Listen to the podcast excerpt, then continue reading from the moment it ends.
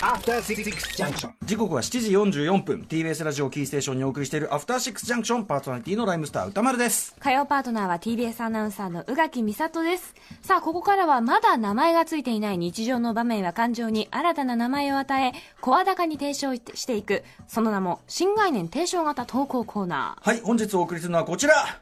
ふふふふふ節穴東京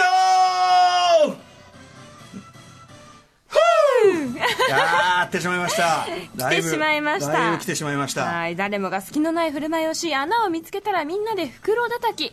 そんな息苦しい時代に本当に新しいものが果たして生まれてくるのでしょうか？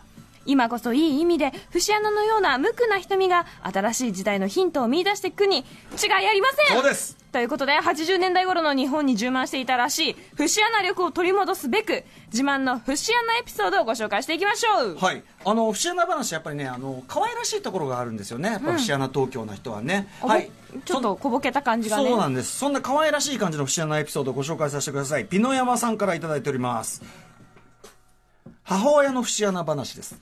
えー妹が流すラジコでなんとなくアトロクを聞いているようなのですがだからまあこうねあのまあながら聞きみたいな感じですよね。ある時この歌丸って人は歌声と喋り声が全然違うね。でも歌声で喋る時もあれば喋り声で歌う時もあるし 交互に歌う時もある。器用なもんだねとか言います。よく聞くとビヨーンとかいう声と喋り声が全然違うとのこと。え、それって、ふ、ふ、ふ、節穴東京！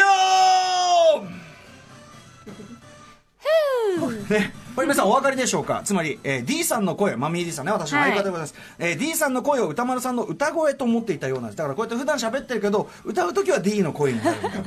ちょっとまた違いますよね。でコーナータイトルとか主題歌、ねあのおお母さん役主題歌も全部歌丸さんがやっている。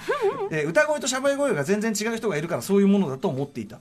で一緒に歌うところだからもうハモるところってねありますけどは機械の力で何とかしているみたいなね、えーとかなんとなく思っていたようで、えー別人という考えは全くなかったようですということで機械の力はどうにかなりますからね。あーまあそのねテクノロジー進歩もありますしあとやっぱそのねライムスター歌丸のとか言ってますけどやっぱそこの説明がほら毎回するわけにいかないからライムスターってラッパーが2人いまして、なんとかなんとかってこう説明するわけにもいかないんでちょっとこういうね説明不足こう誤解が起きやすいあるかもしれませんけどね。ライムスター歌丸っていうかもう一つのもう名前だと。はい。そうそうそうだから所属じゃなくてね。であれライムスターの歌丸のライムスターってグループ名なんだみたいな人いるわけですよやっぱし中には。なるほど。んだなるほどですね。なんだと思ってたんだみたいな。ただほらサンプラザ中野みたいな。あるからさやっぱさそういうもんかなみたいな。